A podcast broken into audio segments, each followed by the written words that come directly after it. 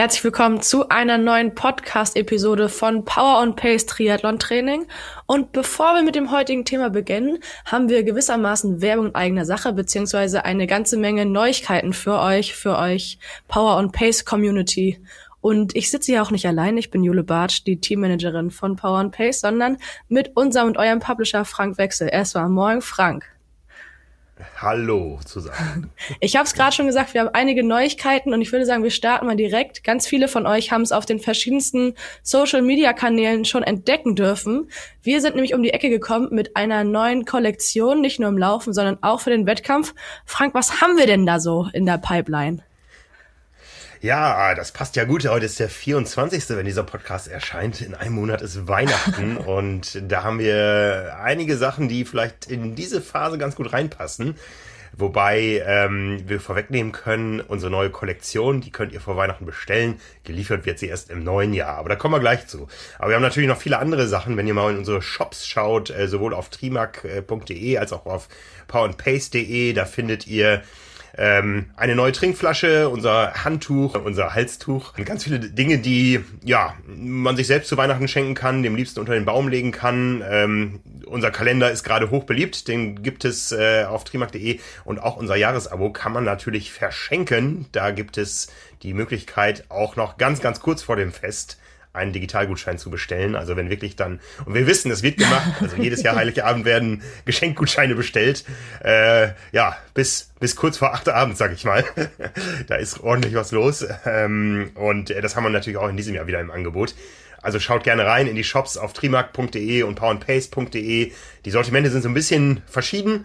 Ähm, sind ja auch zwei verschiedene Marken, aber da ist, glaube ich, für ganz viele Ausdauerfreunde und äh, die Freunde der Freunde und Freundinnen was dabei. Und wie euch jetzt wahrscheinlich aufgefallen ist, haben wir mit dem Neuling der Power and Pace Trinkflasche quasi euer Pain Cave Equipment komplett. Das heißt, mit Handtuch und Trinkflasche seid ihr perfekt ausgestattet, wie beispielsweise für den kommenden FTP-Test am 7. Dezember. Aber dazu gibt es in der heutigen Folge ein paar mehr Informationen. Genau, wir ja. haben unseren Shop gerade vorgestellt. Wir haben eine neue Laufkollektion. Was können wir denn dazu eigentlich noch so sagen? Es ist jetzt ein anderes Design als das, was wir bisher kannten. Genau, es ist ein anderes Design und ein anderer Anbieter. Also wir haben uns entschieden, nach reiflicher Überlegung, den Anbieter zu wechseln.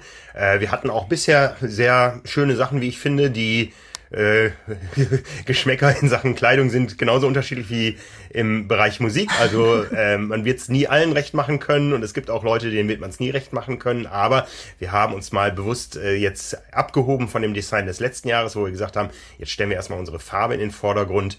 Äh, das war einigen zu gelb. Jetzt sind wir sehr dezent äh, geworden, haben aber unsere Akzente natürlich noch drin ähm, haben auch im Design so unsere Philosophie drin. Wir wollen ja nicht die Leute irgendwie anschreien, äh, wir sind Power and Pace, sondern äh, wollen durchaus da, ja, durch Service, durch Leistung überzeugen, sowohl äh, unsererseits als auch ähm, draußen auf den Wettkämpfen und dementsprechend ist dieses Design etwas zurückgenommen und geht auch in andere Richtungen, was äh, Funktionalität und so weiter betrifft. Jetzt in der ersten Kollektion, das habe ich noch gar nicht gesagt, das Ganze kommt von Trimtex. Und wer äh, Trimtex irgendwo mal gesehen hat, der wird das vielleicht als Logo auf dem einen oder anderen Norweger gesehen haben. Äh, Trimtex ist eine norwegische Firma, die aber produziert und liefert aus Estland. Und ähm, ja, da findet man einen Shop, einen Teamshop von Power und Pace mit verschiedenen Produkten. Wir haben uns jetzt für den Start entschieden, dass wir erstmal mit Winterlaufkleidung starten. Winterlaufkleidung kann im Klimawandel-Zeitalter auch mal was Kurzes sein. Nein, ihr könnt die Sachen natürlich auch in kurz äh, bei der Athletik und so weiter tragen. Wir haben lange und kurze Laufkleidung und weil wir den das ganze Jahr über natürlich anbieten wollen, damit die Leute sich schon mal ähm, Gedanken machen können, weil es ja auch ein höheres Invest ist, den Einteiler. Ja, ähm, wie gesagt, etwas dunkler, aber man muss keine Angst haben, dass man jetzt damit überhitzt zum Beispiel im Einteiler im Sommerwettkampf. Da gibt's ganz interessante äh, Messreihen und Studien. Ähm, es gibt da verschiedene Technologien. Äh, Code Black ist, glaube ich, so ein eingetragener Markenname. Ähm, dass eben schwarze Stoffe, wenn sie äh, eine entsprechende Stoffqualität haben und eine entsprechende Oberflächenbeschaffenheit, dass die gar nicht aufheizen, wie man das früher vom schwarzen Baumwollshirt kannte. Und äh, von daher ist das ein Wettkampf für alle Wetter, äh, ein Wettkampfeinteiler für alle Wetter, sag ich mal. Und wir haben uns da entschieden, da kamen auch schon Fragen zu, den Mitteldistanzanzug anzubieten. Jetzt mag der eine oder andere sagen, ich starte aber auf der Langdistanz, aber das haben wir ganz bewusst gemacht. Ich hatte nämlich das Langdistanzmodell bekommen als Muster und habe gedacht, ach, das fühlt sich alles gut an, außer an einer Stelle und das war das Polster. Das war mir deutlich zu massiv.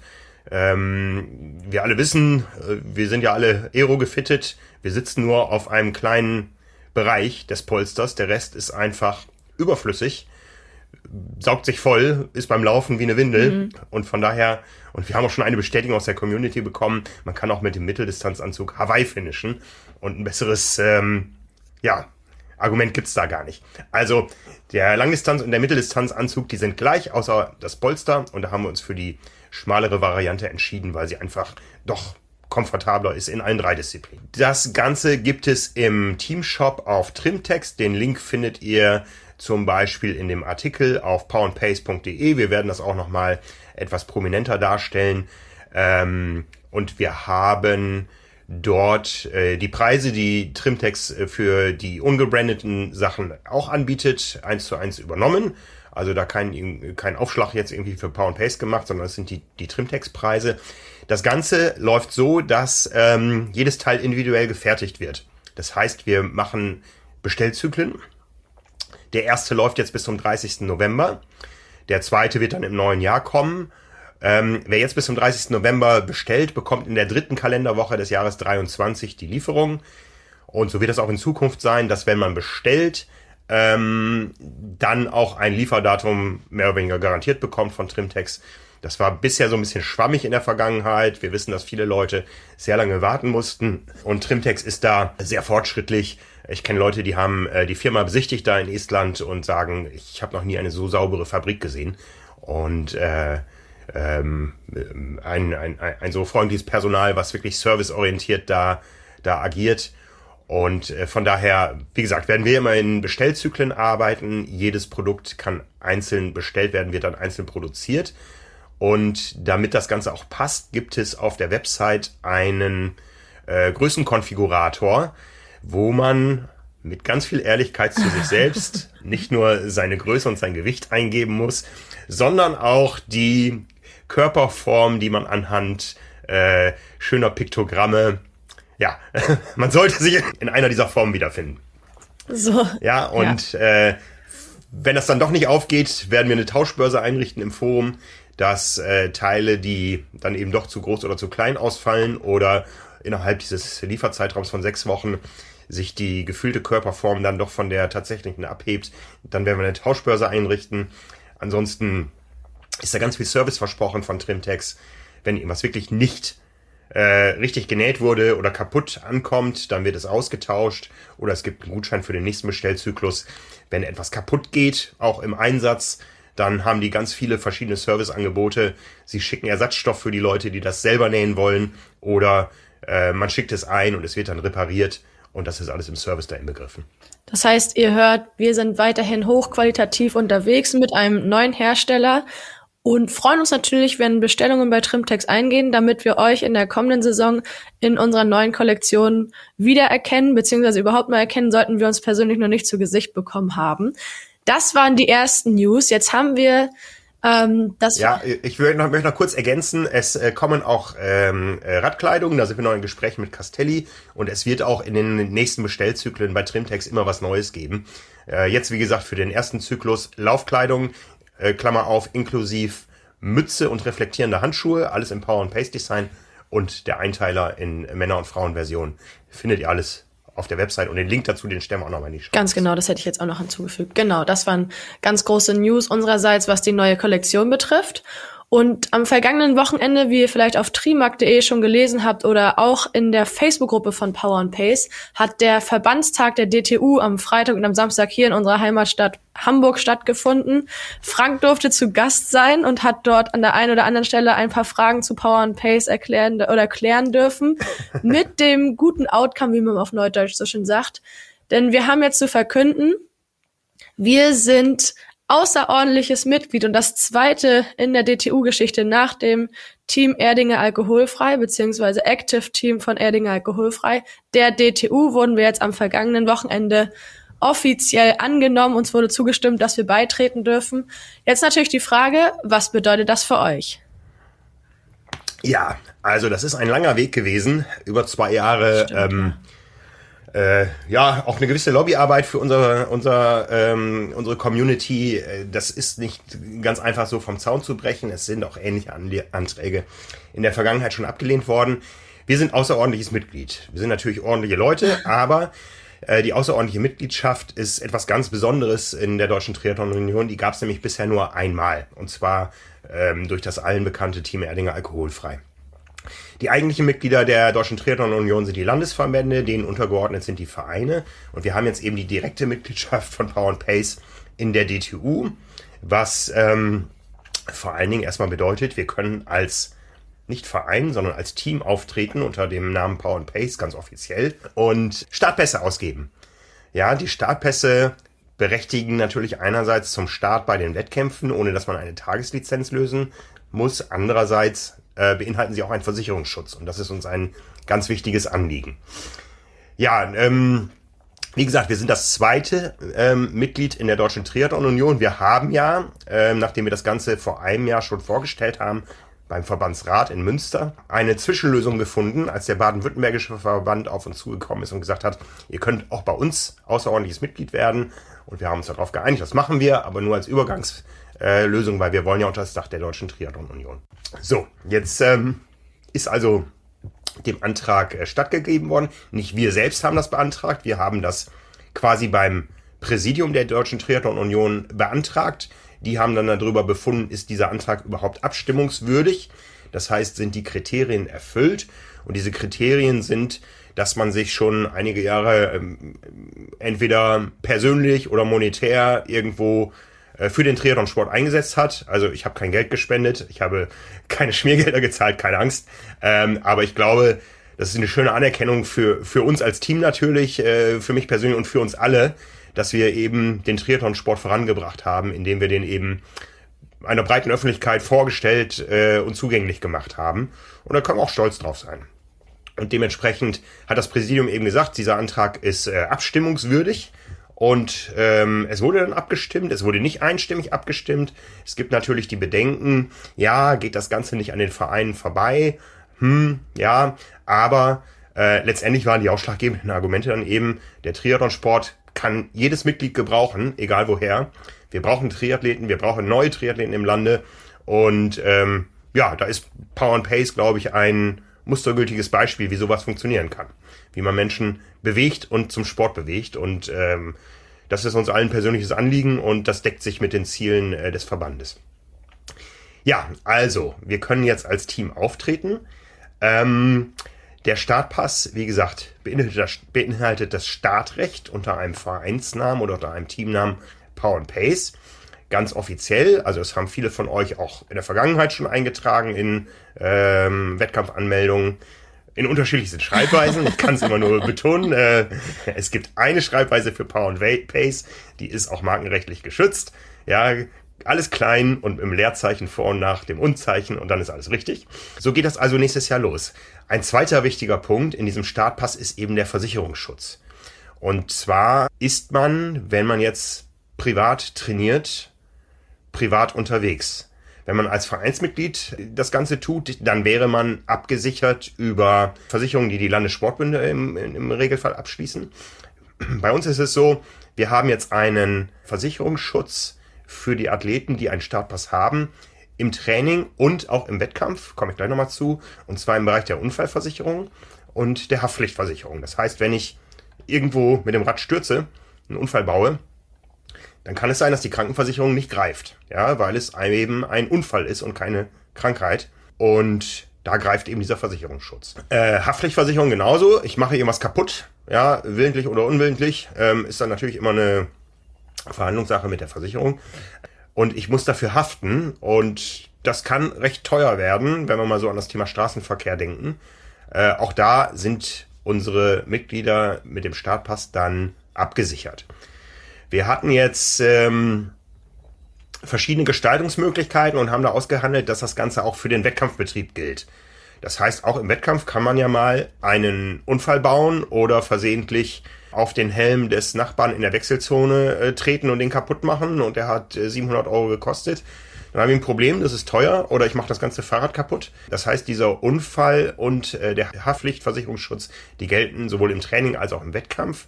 Bedeutet aber, dass der Startpass ein bisschen teurer wird als in der Vergangenheit, weil dieser Wettkampf eben in der Vergangenheit, äh, als wir beim BWTV waren, äh, nicht mit abgedeckt war. Wir gehen davon aus, es ist noch nicht hundertprozentig fest, dass der Startpass etwas unter 80 Euro kosten wird.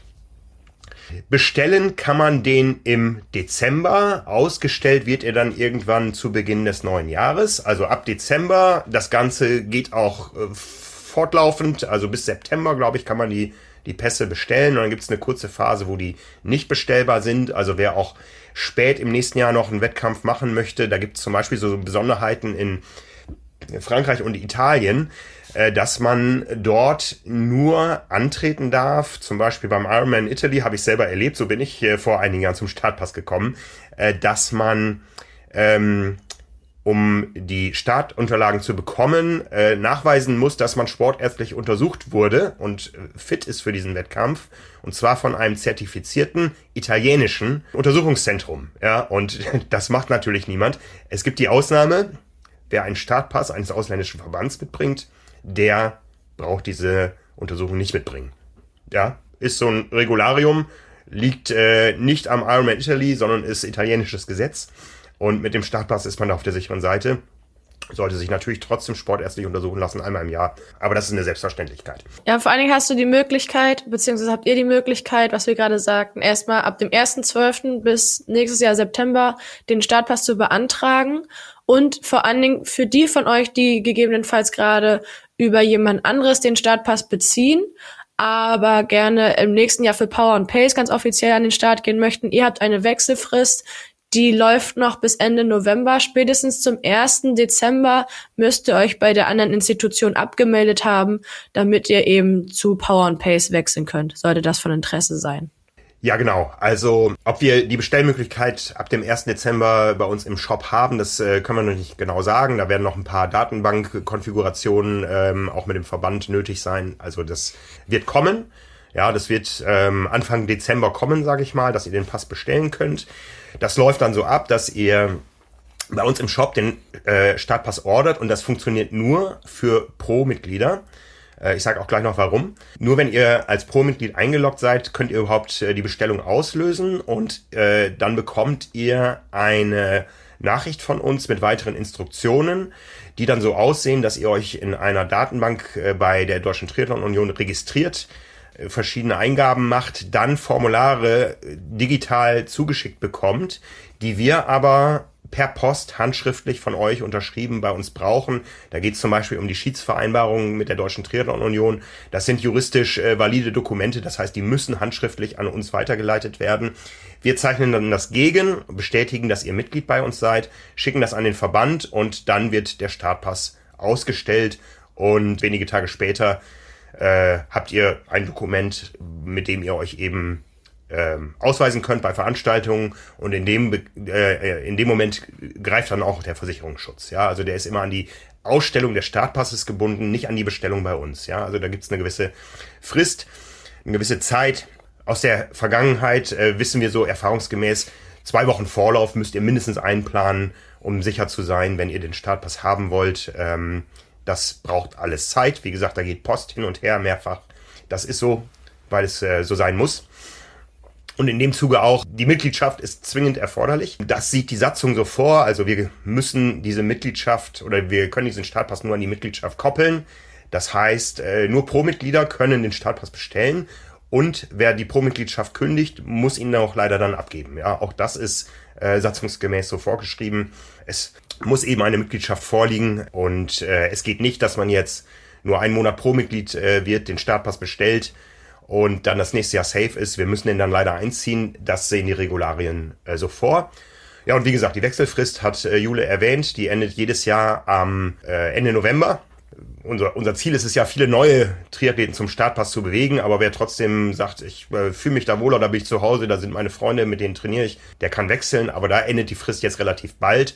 Die ist unabhängig von einer Neubestellung, also das müsstet ihr erst machen. Das ist auch noch eine wichtige Info. Bei außerordentlichen Mitgliedschaften äh, läuft der Startpass automatisch aus. Das heißt, er muss jedes Jahr neu bestellt und neu gekauft werden. Und diese Bestellung ist eben im normalen, also im regulären Ablauf so, dass ihr Ende November damit starten könnt. Angenommen, ihr seid zum Beispiel komplett ausgenommen von dieser Wechselfrist, die ihr zu berücksichtigen habt, bis September des nächsten Jahres, beziehungsweise der dann anstehenden Triathlon-Saison.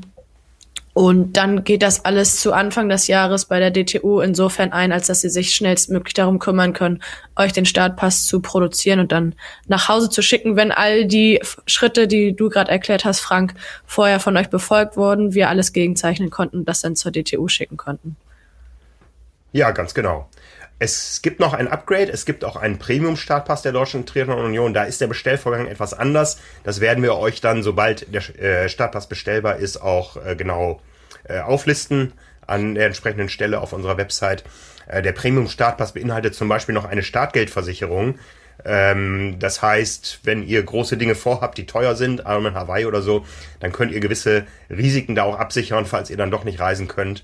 Ähm, aber dazu dann an, an anderer Stelle mehr. Wir freuen uns erstmal, dass, äh, dass uns diese Ehre zuteil wurde, ja, und äh, dass, dass man auch eben auf offizieller Ebene sieht und würdigt, was wir hier tun. Und äh, ja, von daher bin ich sehr gespannt.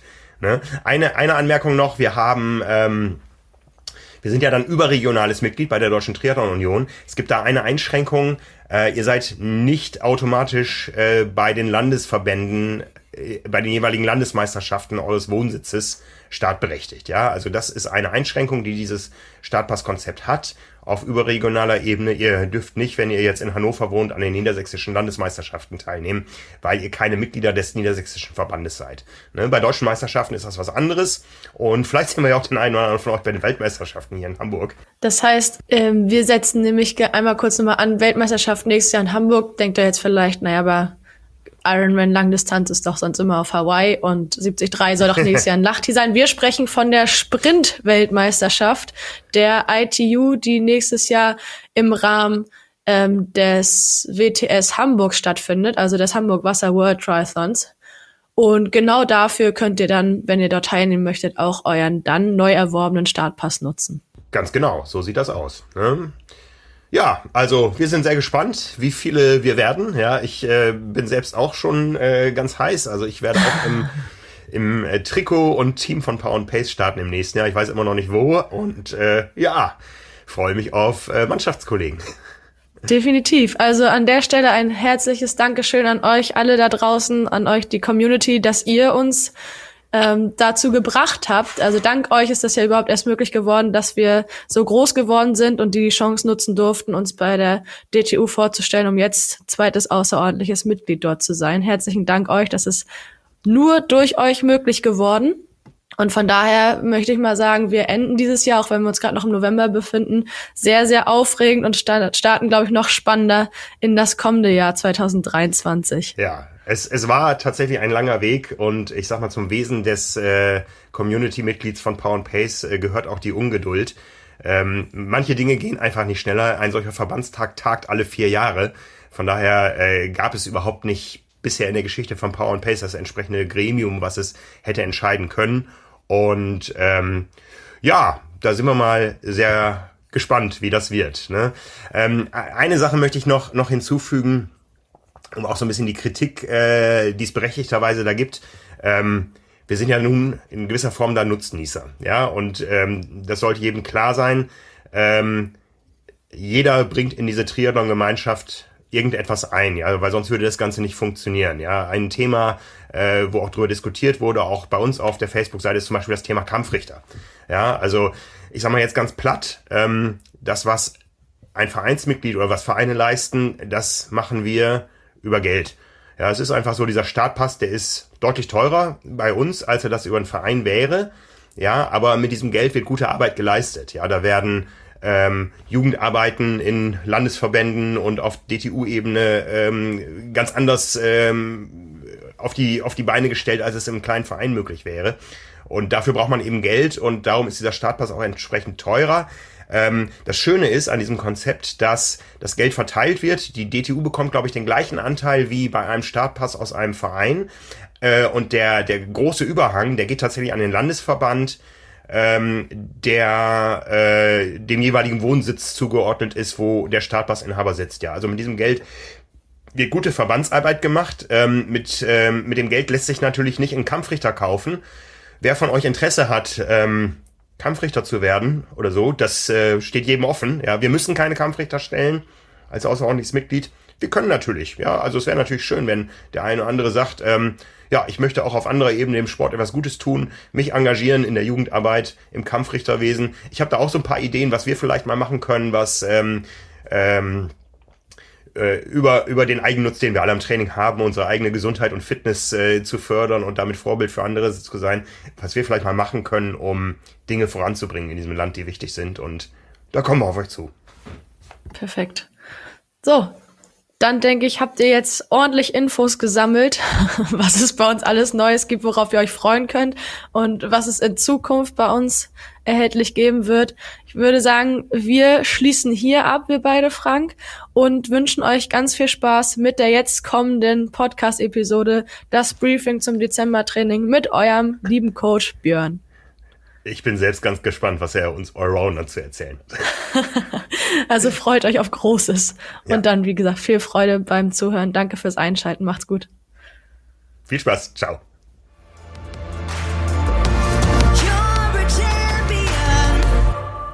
Herzlich willkommen zu einer neuen Episode von Power and Pace Triathlon-Training. Mein Name ist Jule Bartsch. Ihr kennt mich mittlerweile zu Genüge schon vom Hören, Teammanagerin unseres Triathlon-Training-Programms. Und ich sitze hier mit eurem Coach Björn Geßmann zusammen. Moin, Björn. Moin, Jule und moin an alle da draußen.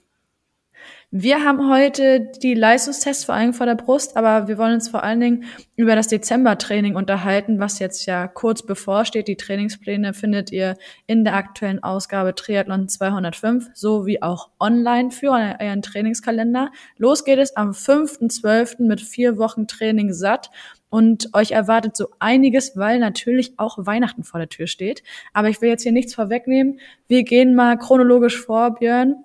Und Vielleicht erstmal was Allgemeines zum Training im Dezember.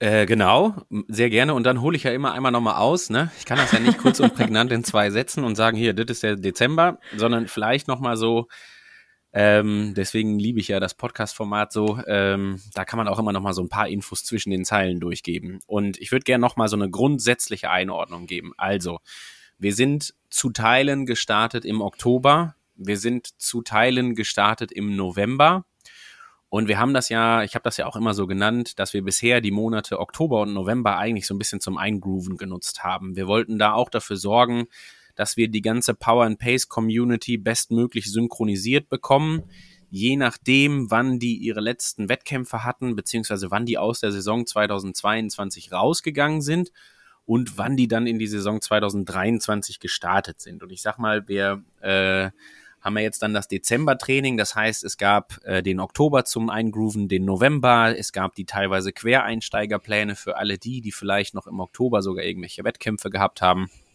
Und auf Hawaii, in Frankfurt, in Pagera, wo auch immer noch diverse Veranstaltungen mitgemacht haben.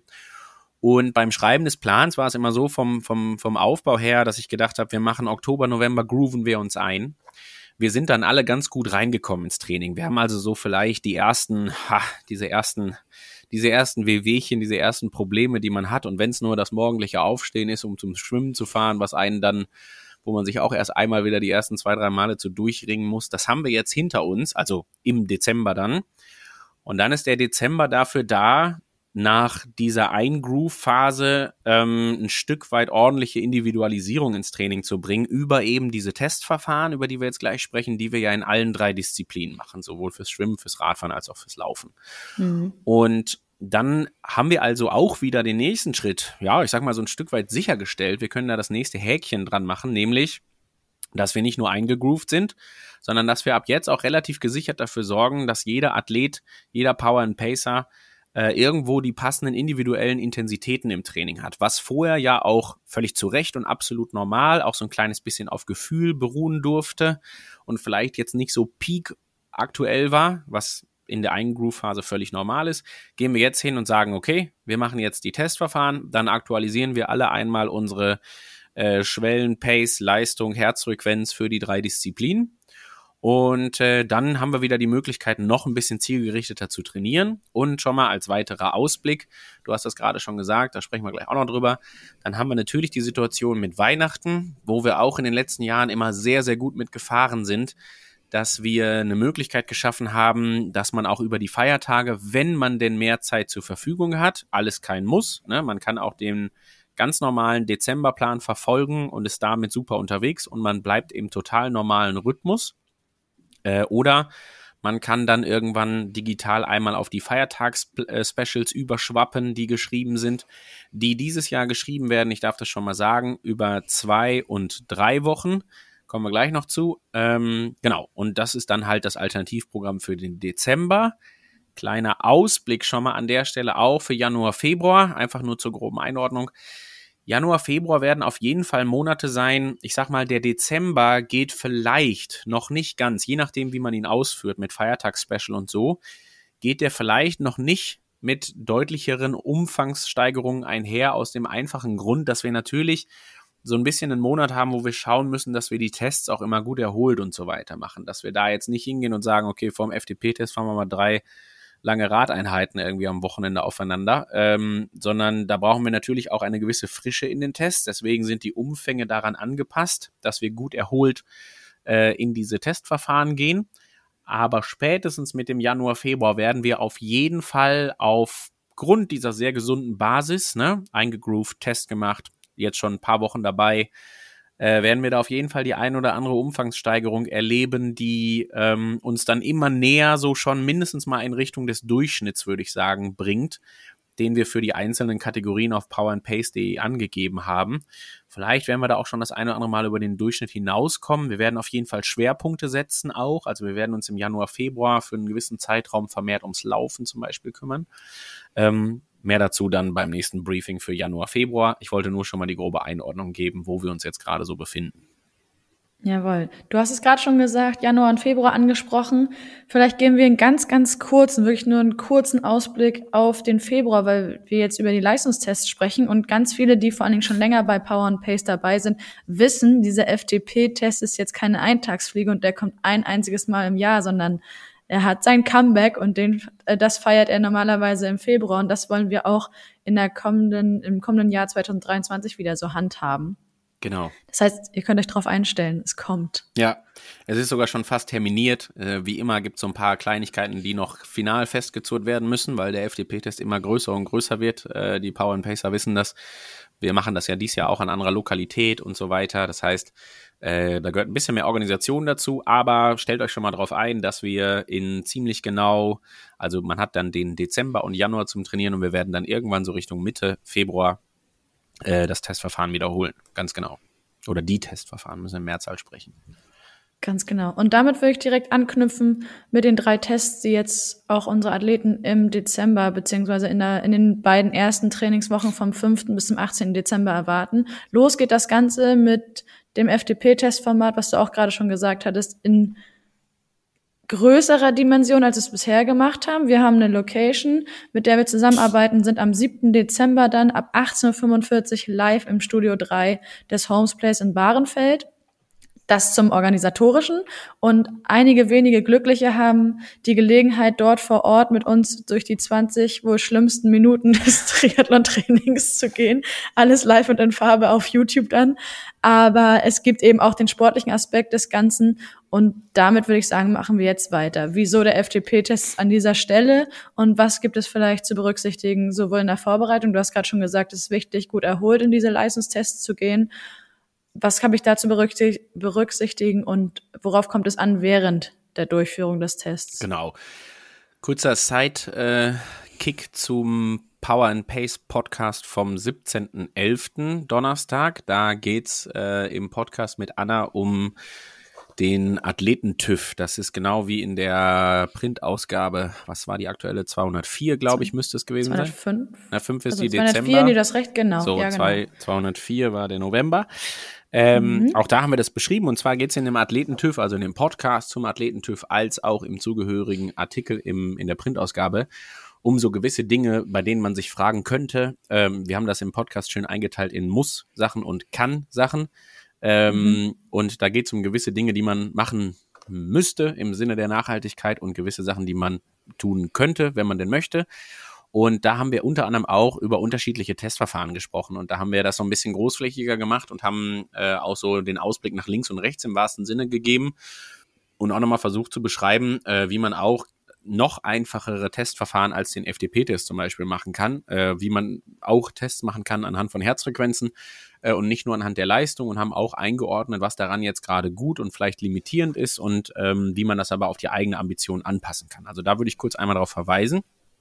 Ähm, die wichtigsten Sachen, die jetzt die Testverfahren, die drei angehen aus den, aus den kommenden Tagen und Wochen, die nehmen wir aber gerne nochmal mit. Und ich versuche das mal ganz plakativ zu beschreiben. Und wir überlegen uns jetzt, Wovon wir sprechen ist, also wenn wir von dem FTP-Test sprechen, dann reden wir davon, dass es darum geht, in dem Test eine höchstmögliche Leistung über 20 Minuten auf dem Rad zu erbringen. Wenn wir von dem Leistungstest beim Laufen sprechen, sprechen wir eigentlich fast vom gleichen. Nur natürlich nicht auf dem Rad, sondern zu Fuß, also laufend. Und wir sprechen eigentlich davon, die größtmögliche Geschwindigkeit über fünf Kilometer zu erreichen, wenn man so will. Beim Schwimmen ist es etwas anders, weil dieser CSS-Test etwas anders gehandhabt wird. Vom Prinzip her geht es aber ähnlich in gleiche Richtung, dass man versucht, über äh, in dem Fall auch ein paar mehr längere Zeiträume eine höchstmögliche Pace beim Schwimmen zu erreichen. Was immer durchkommt bei der Geschichte, äh, egal welches Testverfahren wir haben, wir versuchen immer einen bestimmten Parameter, ob das jetzt die Herzfrequenz, die Leistung, die Pace, mehrere in Kombination, äh, was auch immer was ist, versuchen wir über einen längeren Zeitraum auf einem möglichst hohen Level, bestenfalls sogar auf dem höchsten möglichen über diesen Zeitraum zu halten. So, was wir damit machen ist, rein physiologisch, wir sorgen dafür, dass der Körper sich für einen gewissen Zeitraum in irgendeiner Art Steady State befindet. Also Steady State im Sinne von, was auch immer gerade mit ihm passiert, er schafft es rein, ich sage jetzt mal sehr allgemein, rein körperlich dafür zu sorgen, dass er gerade das maximal Mögliche aus sich rausholt, was aber natürlich trotzdem aufrecht erhaltbar bleibt für 20 Minuten, 5 Kilometer und so weiter und so fort. Also nicht maximal möglich im Sinne von, ich sprinte mal 20 Sekunden oder ich laufe mal 100 Meter schnell, sondern maximal möglich über einen, also in gleichmäßiger Verteilung über einen etwas längeren Zeitraum. Warum macht man das? Das Prinzip ist sehr einfach. Wenn wir uns vorstellen, dass wir unterschiedliche Stoffwechselwege haben, die an unserer Energiebereitstellung beteiligt sind, sehr vereinfacht erklärt, dann gibt es den einen, der ist für die kurzen Distanzen nötig, also der 100-Meter-Läufer, der braucht logischerweise einen anderen Energiestoffwechsel als der Langdistanz-Triathlet, der 200-Meter-Läufer wieder einen anderen als der 100-Meter-Läufer, also zumindest ein bisschen anders. Der 1500-Meter-Läufer braucht auf jeden Fall wieder einen ganz anderen als der 100-Meter-Läufer. Ja. So, jetzt gehen wir hin und nehmen uns für die einzelnen Disziplinen eine Dauer der zu erbringenden Leistung. Und Leistung muss jetzt nicht die Leistung am Pedal sein, sondern auch fünf Kilometer schnell laufen ist ja eine gewisse Leistung, die da erforderlich ist. Die kann zwar nicht so gut gemessen werden wie auf dem Rad, aber ist auch eine Leistung. Und wir versuchen jetzt einen Zeitraum zu nehmen, bei dem wir am Ende sagen können, der ist so sinnvoll lang, dass wir bestmöglich versuchen, die wichtigen Energiestoffwechselwege, die wir zum Triathlon machen, brauchen, abzutasten. Also, vereinfacht erklärt, uns interessiert natürlich eben nicht die Leistung, die wir über 100 Meter haben. Es ist uns völlig wurscht, ob unsere Power and Pacer die 100 Meter in 12, 15 oder 18 Sekunden laufen, weil das 0,0 Aussagekraft hat für die spätere Leistung, egal ob auf Kurz-, Mittel-, Langdistanz, olympischer Distanz, was auch immer was. So, und deswegen nehmen wir einen Zeitraum, bei dem man sagen kann, wir bekommen das hin, dass da metabolisch, physiologisch in irgendeiner Form ein Gleichgewicht eingestellt ist der eben entscheidenden Energiestoffwechselwege. Und was wir dann machen ist, wir begrenzen den Zeitraum aber gleichzeitig wieder auf das, sage ich mal, auf das Mindest, ja, Mindeste muss es gar nicht sein, aber auf einen, auf einen, auf einen sinnvollen Zeitraum, der uns eine gute Aussagekraft äh, gibt in der Ableitung auf unsere allgemeine Leistungsfähigkeit. Wir nehmen das Beispiel FTP-Test. Jetzt kann man sagen, warum kann ich den nicht über fünf Minuten machen? Dann sage ich, weil nicht die richtigen Energiestoffwechselwege abgetastet sind. Jetzt könnte man den theoretisch auch über 15, 18 Minuten 30 oder 19 Minuten 47 machen. Also der Unterschied zu 20 Minuten ist da kaum gegeben. Ähm, da ist schon mal auch direkt ein Wink. Wenn am Ende aus irgendwelchen Gründen nach 18,5 Minuten Zwift abstürzt oder keine Ahnung was, aber man das bis dahin gut hingekriegt hat, dann ist das super, dann kriegen wir da trotzdem eine Aussage raus. Ja, das darf ich schon mal vorwegnehmen. Also es braucht nicht immer exakt 20 Minuten, weil da irgendein Schalter nochmal umgelegt wird körperlich, der es nochmal anders macht, sondern es geht einfach nur darum, eine gleichmäßig sehr hohe Leistung über einen längeren Zeitraum zu haben. Ob das 18, 20 oder 22 Minuten sind, ist eigentlich egal. Irgendwann hat man sich natürlich dann in der Praxis darauf geeinigt, okay, lass mal 20 Minuten nehmen, weil das ist relativ simpel, das zu standardisieren. Das kann man auch gut verkaufen, das muss man auch dazu sagen. Also das ist natürlich ein Testverfahren, was irgendwie attraktiver aussieht, als zu sagen, wir machen jetzt mal einen Test über 19 Minuten 47. Ähm, so, und daher kommen diese 20 Minuten zustande. Ableitung auf die eigentliche Leistungsfähigkeit in der Hinsicht, als dass die aktuelle Leistungsfähigkeit oder die allgemeine Leistungsfähigkeit ja gerne beschrieben wird anhand irgendwelcher Schwellen. So, drei Sätze dazu. Jetzt muss man sich überlegen, die Sportwissenschaft als solche oder die Trainingswissenschaft, die hat, weiß Gott, wie viele hunderte Konzepte, anhand derer über bestimmte äh, Protokolle irgendwelche Schwellen bestimmt werden. Also es gibt auch nicht nur eine Schwelle, sondern wahrscheinlich locker über 20 gefühlt.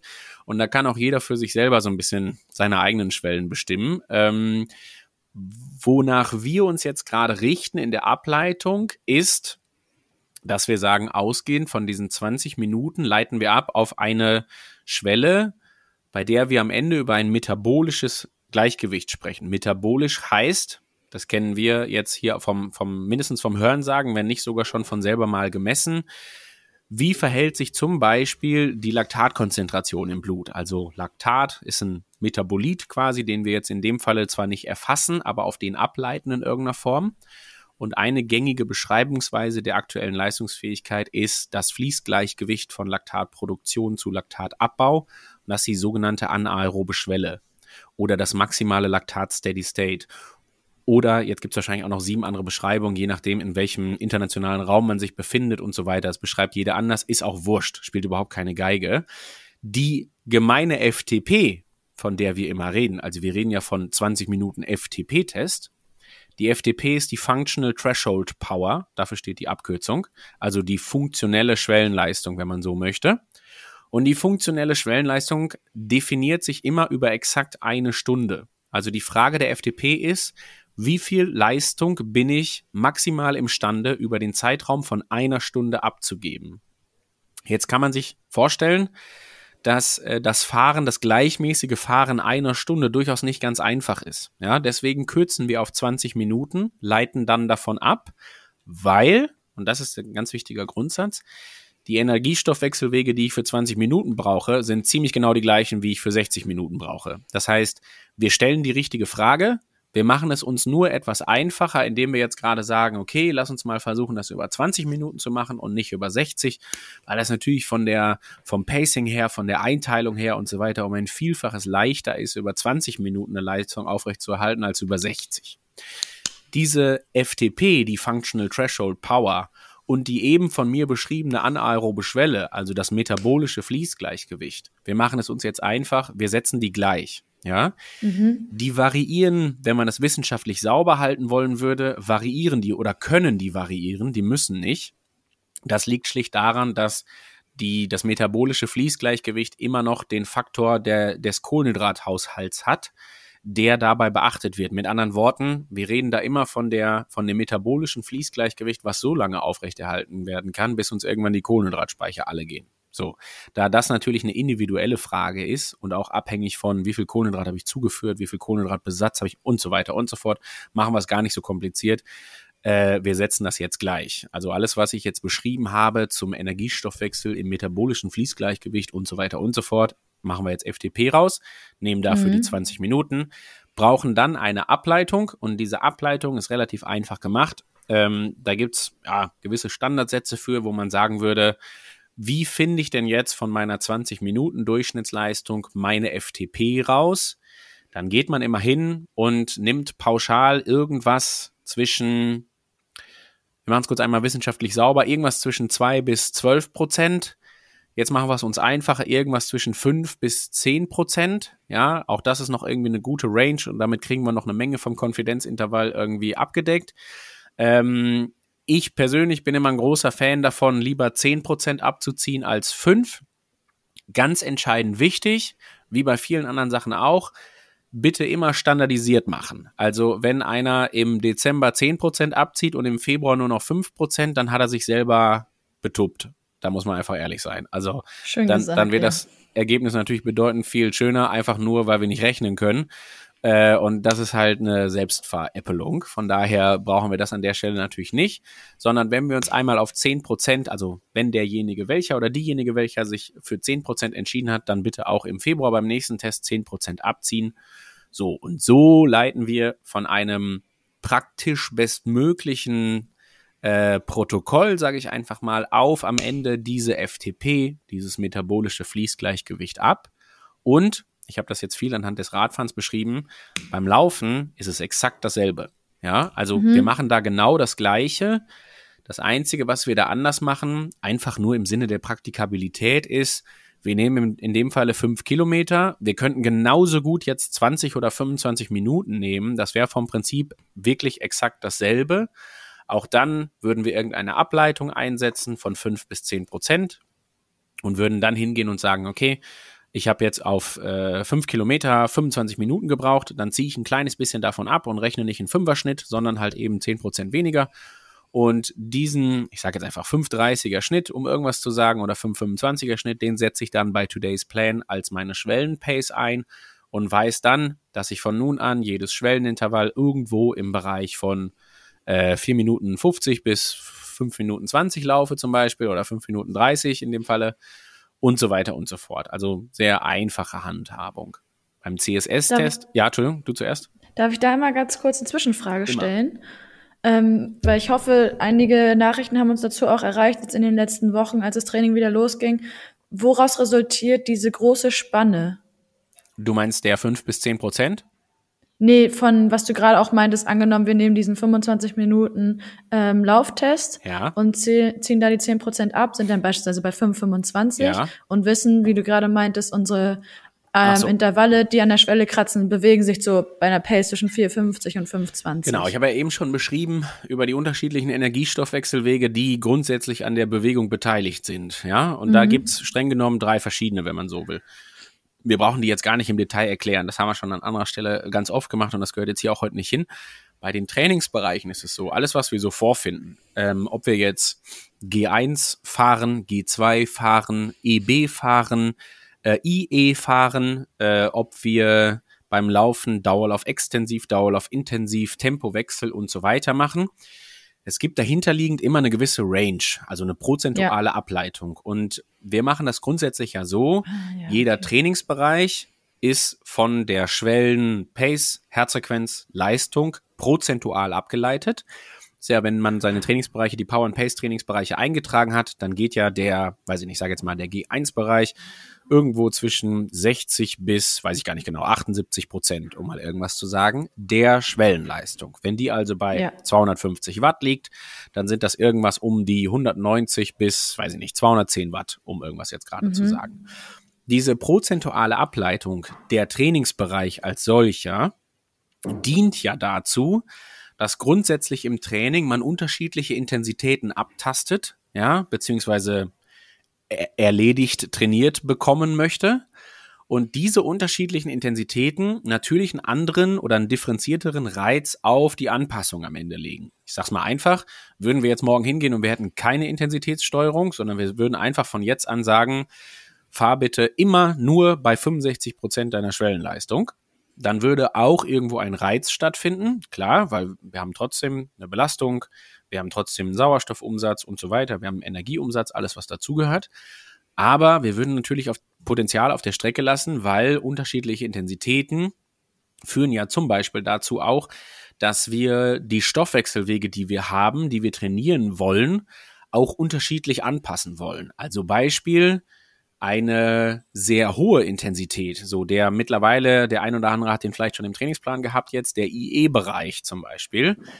Da sprechen wir schon von einer Intensität, die ja wirklich hoch ist, wo wir dann natürlich in Anpassung auch die Belastungsdauer auf 30 Sekunden limitieren und dann aber eine hohe Wiederholungszahl haben. So, mhm. das Training zum IE-Bereich oder das Training des IE-Bereichs, wenn man so will, ähm, bringt natürlich eine andere physiologische Anpassung mit sich als das dauerhafte, gleichmäßige Fahren bei 65 Prozent der Schwellenleistung. So. Und darüber ergibt sich dann auch so ein Stück weit die Range. Man muss sich da einmal überlegen, diese Trainingsbereiche tasten unterschiedliche Energiestoffwechsel in bestimmterer Form ab, also in differenzierterer Form. Und dann ist diese Range natürlich auch so groß, muss man sagen, weil wir natürlich in jedem Trainingsbereich immer noch so eine, wir haben ja eine, eine, eine Möglichkeit der Auslegung des Trainingsbereichs, auch der individuellen Auslegung. Ich mache ein Beispiel. Ja, okay. Der Dauerlauf-Extensivbereich, das ist ja so das, der häufigste Punkt, wo wir, glaube ich, bei der Intensitätssteuerung drüber diskutieren. Der ist ja verhältnismäßig langsam sage ich jetzt einfach mal. Also der sieht mhm. ja dann mhm. so aus, dass man da schon, wenn man jetzt eine Schwellenleistung hat von fünf Minuten auf einen Kilometer, also eine Schwellenpace jetzt in dem Fall, dann läuft man den ja wirklich auch mal vielleicht bei eher unüblichen sechs Minuten zwanzig auf einen Kilometer. Was sich dann kaum noch wie Laufen anfühlt, also ich beschreibe das jetzt auch so salopp, sondern was ja eher, ähm, ja, das hat ja schon fast was von, man muss sich jetzt hier ganz bewusst zurückhalten und langsam laufen. So, das ist so ein klassisches Läuferphänomen. Ne? Wir haben unsere Wohlfühlgeschwindigkeit und bei der wollen wir laufen. Bloß nicht zu viel Abweichung davon. Beim Radfahren braucht man das nicht unbedingt erklären. Da ist es viel einfacher, auch die Intensitäten zu steuern. Und man muss sich da einmal beim Dauerlauf-Extensivbereich jetzt Folgendes überlegen. Diese Range von, ich bleibe jetzt mal bei dem Beispiel von eben, die dann ja wahrscheinlich liegt irgendwo bei 5 Minuten 50 bis 6 Minuten 40. Ja, was eine Minute Unterschied ist auf einen Kilometer. Das ist ja riesig. Ja. Versuche das jetzt mal ein bisschen exemplarisch zu erklären. Das hat deswegen eine Auslegungssache, weil natürlich immer die Frage ist, auf was für ein Individuum in welcher Verfassung trifft das jetzt gerade. Beispiel, wenn das jetzt lediglich der Bereich des Warmlaufens ist, bei einem 45-Minuten-Lauf, wo ich dreimal fünf Minuten Dauerlauf Intensivbereich laufe, ja, dann ist der Dauerlauf-Extensivbereich ehrlich gesagt gerade einfach nur irgendwas zum Warmlaufen für die Lückenfüller der Dauerlauf-Intensivintervalle und dann zum Auslaufen. Fertig. Der hat ja. also keine ja. unendlich große Bedeutung, sondern der dient da einfach nur dem, der ist nur Beiprodukt für den eigentlichen Trainingsinhalt.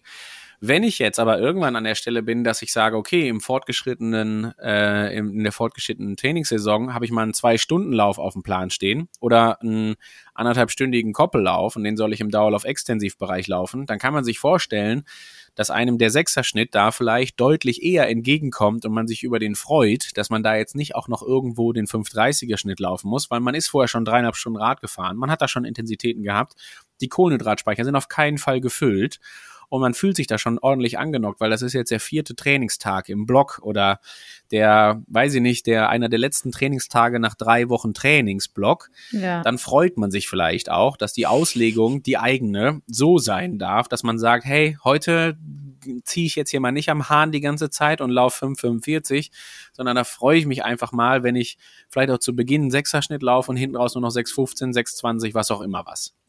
Mhm. Will heißen, das soll bitte jeder auch für sich so ein bisschen selber einordnen. Ähm, ein langsames, vermeintlich langsames Tempo ist beim Laufen wichtig. Ja, das hat physiologische Gründe. Deswegen heißt das jetzt nicht, dass man ab jetzt immer hingeht und sagt, ja, heute fühle ich mich Bombe, heute laufe ich nicht äh, Dauerlauf extensiv hier, sondern mache ich alles immer irgendwie nur im Dauerlauf Intensivbereich äh, das nicht. Aber klar ist halt auch, wenn man da jetzt das Bedürfnis hat, den irgendwie Oberkante Dauerlauf extensiv, das Warmlaufen für den späteren Dauerlauf Intensivbereich zu machen, völlig fein. Immer gerne machen. Überhaupt kein Problem. Mhm. Wohingegen, ne, gleichzeitig weiß man dann auch, ich laufe das am Abend, hatte einen stressigen Arbeitstag, habe vielleicht auch nicht genug gegessen und so weiter und so fort, dann bitte auch die Hirse einschalten und sagen, hey, Jetzt eben laufe ich das hier nicht Oberkante, sondern jetzt freue ich mich auch einfach mal, dass ich einen 615er Schnitt oder 620er Schnitt laufen kann und bin damit super happy. Genau. Und Alles das klar. ist halt so die Auslegung. Deswegen ist diese Range der Bereiche auch immer sehr groß gewählt, weil es halt immens viele Auslegungsgründe gibt, die äh, man nutzt, um das dann individuell zu gestalten. Okay, und nur ganz kurze Nachfrage und dann können wir zurück zu den Leistungstests kehren. Das heißt, wenn ich jetzt eben diese Range habe, liegt es an mir und auch an meinem Körpergefühl sowie meiner Tagesform, in welchem, also Abschnitt dieses Bereichs ich mich zum Beispiel aufhalte, sowohl im Intervall als auch beim Warm und äh, Warm-up und Cooldown. Ganz genau. Hauptsache ich bleib in der Range, sodass der Trainingseffekt erzielt werden kann. Genau. Und ich sag mal, ne, wie eben schon beschrieben, wenn jetzt, äh, wenn man jetzt beim Einlaufen, Auslaufen des 45 Minuten Laufs vielleicht nicht mal den Dauerlauf-Extensivbereich einhält, sondern irgendwo sich unterkante Dauerlauf intensiv bewegt, ja, völlig fein. Also da geht dann nichts kaputt, wenn man auch mal 10 Sekunden schneller läuft auf einen Kilometer weil ja. das ja in dem Falle auch nicht der vermeintliche Trainingsinhalt ist, sich einzulaufen oder auszulaufen. Wohingegen der 30, 45-minütige Lauf ohne Kohlenhydrate morgens, äh, vielleicht dann vor dem Frühstück, wenn der im Dauerlauf-Extensivbereich gelaufen werden soll, dann hat er natürlich eine ganz andere, erstens hat er einen ganz anderen äh, Trainingshintergrund, auch wenn es vielleicht der gleiche Trainingsbereich ist, aber die Intention dahinter ist eine gänzlich andere. Mhm. Und wir haben natürlich die Situation, wenn wir sowas morgens laufen, wissen wir schon mal, okay, wir sind jetzt vielleicht noch nicht 100% ausgeschlafen. Das heißt, der Körper ist noch nicht dreimal in Gang gekommen heute, weil wir, weiß ich nicht, gearbeitet haben körperlich, hinter der Bahn herlaufen mussten oder irgendwas anderes. Und dann haben wir natürlich die Situation, dass mit möglicherweise verminderten Kohlenhydratspeichern die Energiebereitstellung auch ein Stückchen gegebenenfalls gemindert ist in puncto Kohlenhydrate, äh, ganz bewusst natürlich gemacht, um die Energiebereitstellung aus den Fetten ein Stückchen wach zu machen. Aber diese leichte Verschiebung der Energiebereitstellung erfordert auch immer einen höheren Energieeinsatz jetzt gerade für den Körper. Also Fettstoffwechsel braucht mehr Energie als Kohlenhydratstoffwechsel, weil die Umbauart und Weise einfach ein bisschen komplizierter ist. Das heißt, ich habe schon einen leicht erhöhten Stress für den Körper. Dadurch, mhm. dass ich das morgens mache, vielleicht noch mal umso mehr. Und deswegen, dann ist es natürlich auch wieder in puncto Auslegung irgendwas, wo man sagen kann, okay, hey, da gehe ich jetzt mal eher so mittig des Dauerlauf-Extensivbereichs, wenn ich mich nicht ganz so gut fühle oder vielleicht auch schon ein bisschen müde bin vom Vortag oder wie auch immer, dann kann ich auch vielleicht die untere Kante nehmen in der Geschwindigkeit und da ganz gemütlich laufen. Und ich habe trotzdem den Trainingsbereich perfekt eingehalten und habe die Intention der Einheit zu 100 Prozent erfüllt. Ja, also es gibt dann keine Bonuspunkte für immer alles 10 Sekunden schneller gelaufen auf einen Kilometer, sondern es geht darum, immer entsprechend die Stoffwechselwege abzutasten. Vielleicht ist es sogar vorteilhaft, bei einem äh, Low-Carb-Lauf in irgendeiner Form eher langsamer zu laufen, um dem Fettstoffwechsel die Möglichkeit zu geben, auch wirklich richtig gut mitzuarbeiten. Ja. Genau. Okay, vielen Dank dir. Das war sehr aufschlussreich. Da bin ich jetzt für die Zukunft auch noch besser informiert. Sehr gut. Top. Ich gehe noch mal kurz zurück auf den, weil wir das eben noch einmal zur Ergänzung haben, auf den CSS-Test. Ähm, wir haben Bitte, natürlich ja. jetzt hier breit ausgeführt, warum so eine gleichmäßige Belastung, ne, 20 Minuten, 5 Kilometer irgendwie äh, Sinn der Sache ist. Beim CSS-Test ist das ein bisschen anders. Da gibt's halt unterschiedliche Testverfahren. Äh, geht dafür einfach, powerandpace.de gibt es eine wunderbare Beschreibung, wie das mit dem CSS-Test äh, funktioniert. Und nicht nur das, sondern die Errechnung der Schwellenpace am Ende beim Schwimmen ist auch etwas komplizierter als einfach 20 Minuten Leistung minus 10 Prozent. Ähm, da findet ihr aber auf powerandpace.de einen CSS-Testrechner. Da müsst ihr nur letztendlich die Zeiten über die entsprechende Schwimmdistanz eingeben und schon errechnet das Programm euch eure CSS. Also total einfach. Vielleicht aber trotzdem auch nochmal da für den Hintergrund. Beim Schwimmen haben wir die Situation, äh, dass einfach die Technik und die damit verbundene Ökonomie einen immensen Einfluss hat auf die Pace, die wir da jetzt gerade schwimmen. Also ich mache das Beispiel beim Radfahren. Wenn wir da 20 Minuten fahren, klar sehen wir in Minute 17 nicht mehr so galant aus wie noch in Minute 2. Das wird alles ein bisschen ruckeliger. Wir hacken da vielleicht auch etwas mehr rein. Vielleicht muss auch der Oberkörper noch etwas mehr mitarbeiten als noch bei Minute 2. Völlig klar. Aber am Ende ist natürlich das Bewegungsmuster Radfahren so unendlich stumpf, weil wir müssen eine Kurbel 360 Grad drehen. Das machen wir 85 Mal in der Minute und dabei sind die Füße auch noch im Schuh und der Schuh ist auch noch eingeklinkt in der Pedale. Das heißt, wir haben da kaum Ökonomieverluste, weil das Bewegungsmuster so einfach ist. Beim Laufen ist das natürlich schon etwas anders. Da haben wir grundsätzlich die Situation, dass Ökonomie nochmal eine andere Rolle spielt.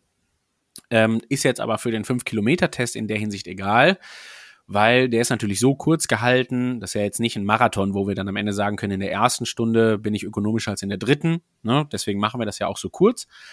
Beim ja. Schwimmen hat das nochmal eine andere Bedeutung. Wir müssen uns überlegen, Wasserdichte im Vergleich zu Luftdichte, die wir halt beim Laufen und beim, gut, beim Radfahren jetzt nicht überwinden müssen, aber hat ungefähr Faktor 8 mindestens mal. Das heißt, sich durch das Wasser zu arbeiten, ist um ein Vielfaches schwieriger, als sich durch die Luft zu arbeiten.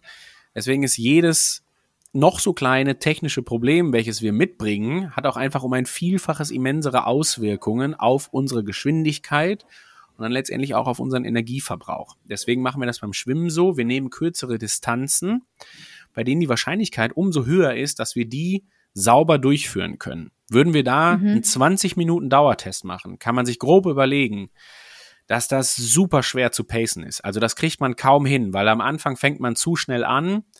Dann hat man anders als beim Radfahren eben nicht die Möglichkeit zu sagen, so dazwischen mache ich jetzt mal irgendwie vier Minuten ein bisschen lockerer, weil man kann eigentlich kaum so richtig locker schwimmen. Also wo du jetzt beim Radfahren ganz kontrolliert sagen kannst, okay, ich mache jetzt mal 30 Watt weniger und dann weiß ich, da das fühlt sich eher wie in Anführungsstrichen Erholung an, als dass ich jetzt noch mhm. mehr in den roten Bereich gehe und in den roten Bereich gehe. Beim Schwimmen ist natürlich, wenn ich die ersten vier Minuten zu hart angeschwommen bin, wird die Technik so sehr leiden, dass ich dann niemals irgendwo eine lohnende Pause nochmal einbauen kann über drei Minuten. So, deswegen Distanzen kürzer gewählt, deswegen ein etwas ausdifferenzierteres Testverfahren und deswegen am Ende eine Pace bei der Geschwindigkeit, die halt für vor allen Dingen alles, was dann kommt, äh, deutlich besser geeignet ist, weil was danach kommt, ist ja selten, dass da im Trainingsplan steht, schwimm jetzt mal dreimal 1500 Meter oder sowas in der Art, sondern das sind dann ja Intensitäten und Intervalllängen von irgendwie 50 Meter, 100 Meter, 200 Meter, vielleicht auch mal 400 Meter oder 500 Meter, aber seltenst so, dass man sagen kann, da habe ich jetzt schon mal beim Testverfahren einkalkuliert, dass die Ökonomie so viel schlechter wird, dass das hinten raus ein richtiges mhm. Gewürge wird. Und ja. ne, deswegen halt dieses veränderte Testverfahren. Also das kurz zur Erklärung. Deswegen aber ne, einfach halten, powerandpace.de, den CSS-Test sich einmal angucken und dann kann man sich das da lockerflockig äh, ermitteln lassen. Und dann ist es vom Prinzip genau das gleiche. Man gibt die Pace ein bei Today's Plan und alle Trainingsbereiche beim Schwimmen von den Power and Pace Bereichen sind dann auch wieder prozentual abgeleitet in dem Falle nicht wundern. Die einzige, der einzige Parameter der Ableitung ist da die Geschwindigkeit. Also wir leiten nicht nach Herzfrequenzen ab, weil einfach ja, Herzfrequenzmessungen beim Schwimmen, das ist noch nicht so richtig, also das funktioniert. Ja, es gibt so gewisse Gadgets, bei denen kann das ganz gut funktionieren, ja, aber wir setzen jetzt nicht voraus, dass das jeder mitbringen muss. Anders als bei der Herzfrequenz beim Laufen zum Beispiel oder bei der Pace beim Laufen gehen wir davon aus, das kann jeder. Eine Pace beim Schwimmen ist ja vom Prinzip her noch einfacher theoretisch, ne? Also da braucht es auch keine dolle Uhr, da reicht die Schwimmbaduhr, wenn man so will. Weil wenn es am Ende darum geht, die 100 Meter in, äh, keine Ahnung, mit, mit einer 1,30er Abgangszeit zu schwimmen, dann gibt es im Schwimmbad bestenfalls eine Uhr und dann kann man sich danach richten, sofern man irgendwie weiß, wie lang das Schwimmbad ist. Aber das ist in Deutschland ja aufgrund von DIN-Norm und Co. kein Problem. Genau. genau. Und kurz zum CSS-Test. Ihr findet ganz viele Informationen zu dem, was Björn gerade schon gesagt hat, auch in unseren Show Notes. Das heißt, den Beitrag zum CSS-Test findet ihr dort verlinkt. Wir verlinken euch auch nochmal, vor allem für Pro-Mitglieder, dass die Aufzeichnung vom Webinar zu Today's Plan aus Ende Oktober, damit ihr nochmal nachvollziehen könnt, wie man die Bereiche einstellt und sowieso die Funktionsfähigkeit von Today's Plan besser ergründen könnt. Und die vorherige Folge mit Björn und Anna haben wir euch dort auch verlinkt. Boah, eine riesen Show Notes. Du, mehr das geht ja, nicht. Das ist ja Wahnsinn. Ey. Du bist ja mit dem Lesen gerade fertig, wenn der Podcast zu Ende ist. So. Stark. Sehr schön.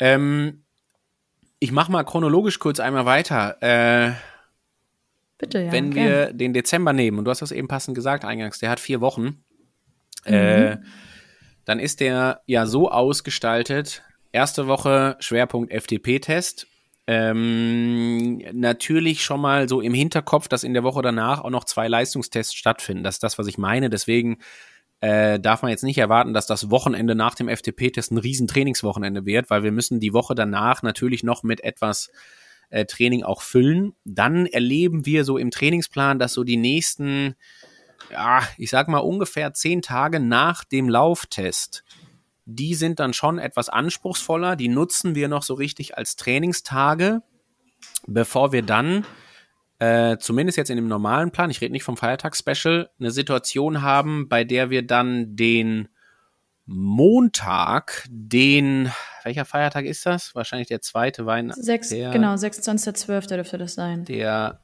Genau, 26.12., da haben wir den Montag, weil für alle ein Feiertag, noch zu einem Trainingstag gemacht. Das heißt, der gehört mhm. zu dem mhm. angesprochenen Trainingsblock in Anführungsstrichen dazu. Deswegen nicht wundern, dass da in der letzten Woche der Montag kein gewohnter Ruhetag ist.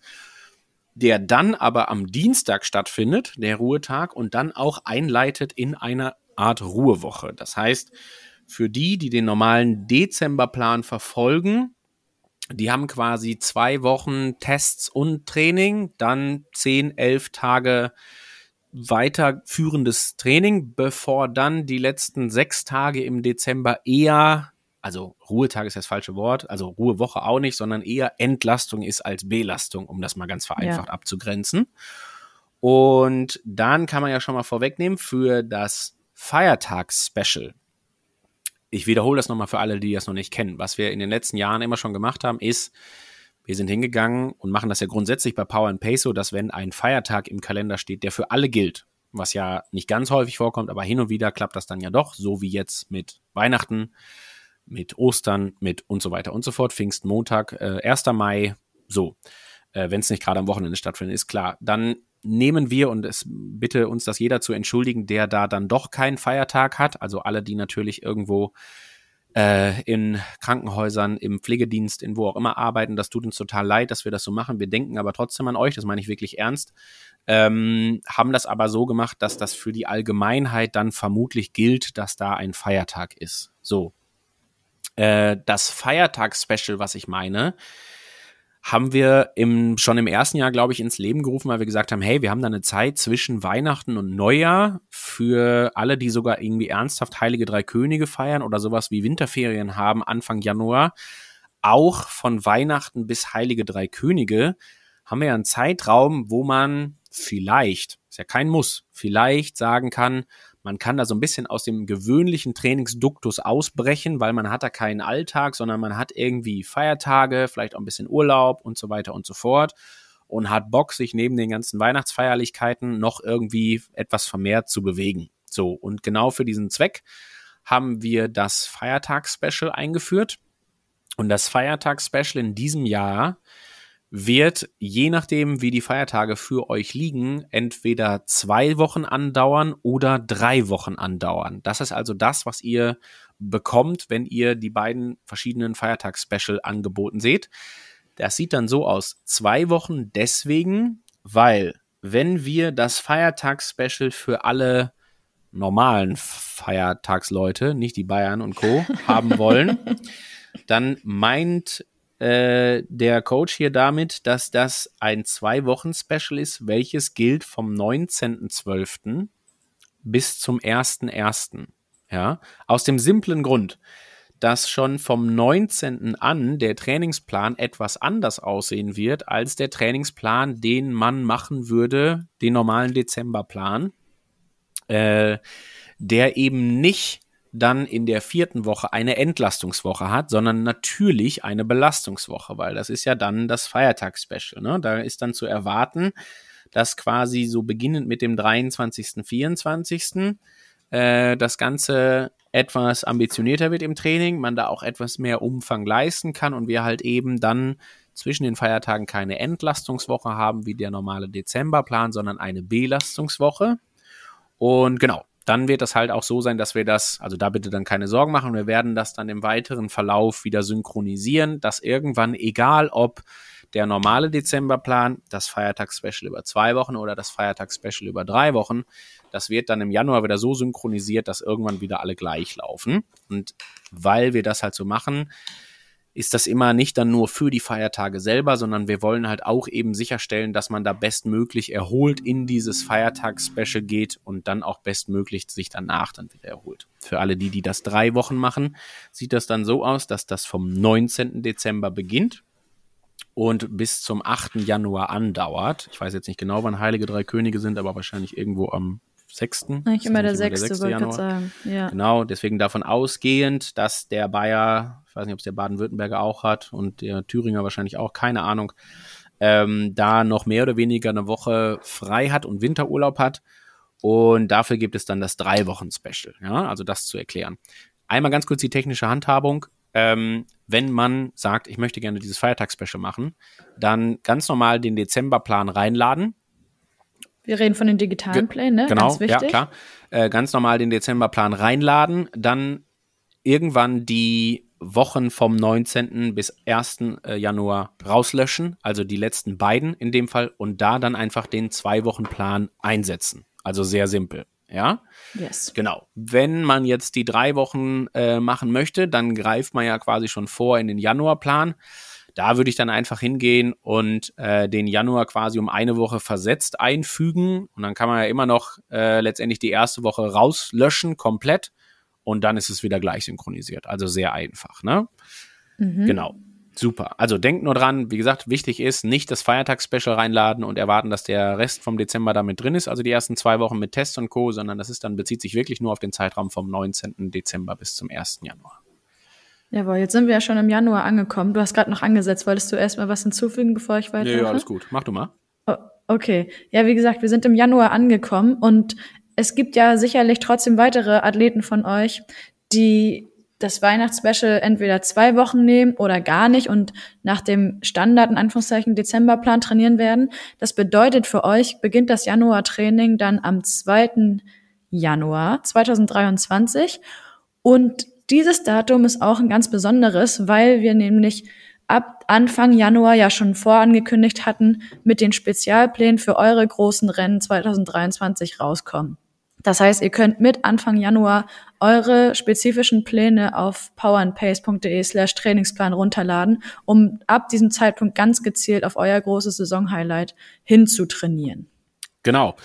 Das wird dann äh, so sein, dass die Individualisierung da über die Wettkampfziele erfolgt. Also natürlich der, der sich dann auf den Ironman Südafrika vorbereitet, der wird natürlich eine andere Umfangssteigerung erleben im Januar, Februar oder andere Schwerpunkte auch erleben im Januar, Februar, März als derjenige, der noch bis zum, wann ist rot, 25.06., irgendwie sowas genau. um den genau. Dreh Zeit hat. Ja. Ähm, immer vor dem Hintergrund, wir werden das wahrscheinlich wieder in zwei Chargen machen, im Sinne von, ähm, hat man einen Hauptwettkampf, der nach Ende Juni beziehungsweise Anfang Juli stattfindet, weil man sagt, mein einziger Hauptwettkampf, ah, ja. den ich nächstes Jahr habe, ich habe mich jetzt in äh, äh, weiß ich nicht, beim Ironman in Barcelona für Hawaii nächstes Jahr qualifiziert, zum Beispiel, äh, dann ist natürlich der Oktober wahrscheinlich der Hauptwettkampf. Dann würde man sich bedienen eines äh, des quasi durchlaufenden Trainingsplans, der auf dann eben kein Wettkampfziel im Juni statt äh, abzielt und den kann man immer irgendwie mitlaufen lassen. Das ist so ein bisschen ähnlich fast wie der, wie der Plan, der dann in Print rauskommt, mit dem Unterschied, dass der natürlich dann irgendwo seinen Hauptwettkampf am 25.06. hat. Das differenziert genau. sich also hinten raus. Aber für jeden, der seinen absoluten A1-Schwerpunkt irgendwo nach äh, Juli hat oder Übergang Juni, Juli, der kann dann auch einfach den Standardplan verwenden. Alternativ empfehle ich auch immer gerne, wenn man jetzt dann doch sagt, hey, ich habe aber auch hier, weiß ich nicht, ich starte im Kraichgau oder ich habe noch eine Mitteldistanz in Luxemburg, die ich mache oder oder oder. Dann kann man auch ganz äh, getrost, äh, hat man zwei Möglichkeiten, je nachdem, wie weit dann der Hauptwettkampf weg ist. Also wenn wir beim Hawaii-Beispiel bleiben, ist das fein. Da liegt genug Zeit zwischen, um sich dann noch spezifisch auf eine Langdistanz vorzubereiten. Äh, wenn das jetzt Mitte Juli ist, der Hauptwettkampf auf der Langdistanz, dann würde ich den normalen Plan verwenden bis Ende Juni und dann die Spezialisierung für Juli nehmen. Das ist dann ein nahtloser Übergang. Wenn man dann doch Kona hat und man sagt, hey, ich habe aber auch einen Schwerpunkt noch, weil ich im Kraichgau richtig gut sein will, dann würde ich erst den Kraichgau-Plan nehmen, um sich dann später gegebenenfalls auf den Ironman auf Hawaii zum Beispiel spezifisch vorzubereiten. Also da ist dann ja immer noch genug Zeit nach einer gewissen Pause und so weiter und so fort. Also da braucht es so eine bisschen individuelle Lösung, aber wir haben auf jeden Fall für alles und jeden da genügend Trainingspläne online, an derer man sich bedienen kann. Ja, und ich würde mal vorschlagen, spezifischer gehen wir auf diese Pläne ein in der nächsten Podcast-Folge. Da widmen wir uns dann hauptsächlich diesem Thema. Heute stand vor allen Dingen im Fokus, dass wir euch erzählen, was euch in den Leistungstests so begegnen wird, wie ihr euch darauf vorbereiten könnt und wie diese Tests letztendlich ablaufen. Ihr findet dazu auch weitere Informationen in der aktuellen Ausgabe T205. Und natürlich ähm, haben wir alle weiteren Informationen, über die wir gerade gesprochen haben, eben wie schon erwähnt, in den Show Notes verlinkt. Solltet ihr noch Fragen haben, könnt ihr natürlich jederzeit eine E-Mail schreiben. Und da bist du vor allen Dingen ja ähm, Leader im Forum. Wenn ihr irgendwelche Fragen habt, speziell zu Today's Plan oder wir werden auch dann, wenn die Spezialpläne online sind, aber wie gesagt, dazu mehr in der nächsten Trainingsbriefingsfolge, ähm, sicherlich im Forum auch wieder einen Thread eröffnen, wo ihr ganz konkret fragen könnt, was die Kombination an Trainingsplänen betrifft oder wie man welches Rennen angehen soll hinsichtlich des Trainingsplans, den man da auf unserer Website zur Verfügung hat. Super gut. Wunderbar. Dann haben wir alles, glaube ich. So oder? ist es. Herzlichen Dank. Und äh, ja, wir hören uns bei den diversen QA-Specials äh, im nächsten Briefing und so weiter und so fort wieder an gleicher Stelle. Ganz genau. Herzlichen Dank euch fürs Einschalten. Wir sind natürlich voller Vorfreude auf den 7. Dezember. 19 Uhr beginnt das Testprotokoll von Swift. 18.45 Uhr senden wir schon auf YouTube live aus dem Homespace Bahrenfeld. Und dann sind wir gespannt, inwiefern ihr in der Lage sein werdet, eure Grenzen neu zu setzen oder gegebenenfalls zu verschieben und neue FTP-Leistungen da in die Pedale zu treten. Also macht es gut und wir freuen uns, wenn ihr auch nächste Woche wieder einschaltet. Viel Spaß beim Training. Tschüss. Danke dir, Björn, vor allem. Sehr gerne. Entschuldige. Ciao, ciao. Alles gut. Bis dann. Tschüss. Ciao. Sweat in your eye, pain in your bones, hunger in your gut, got that fire in your soul,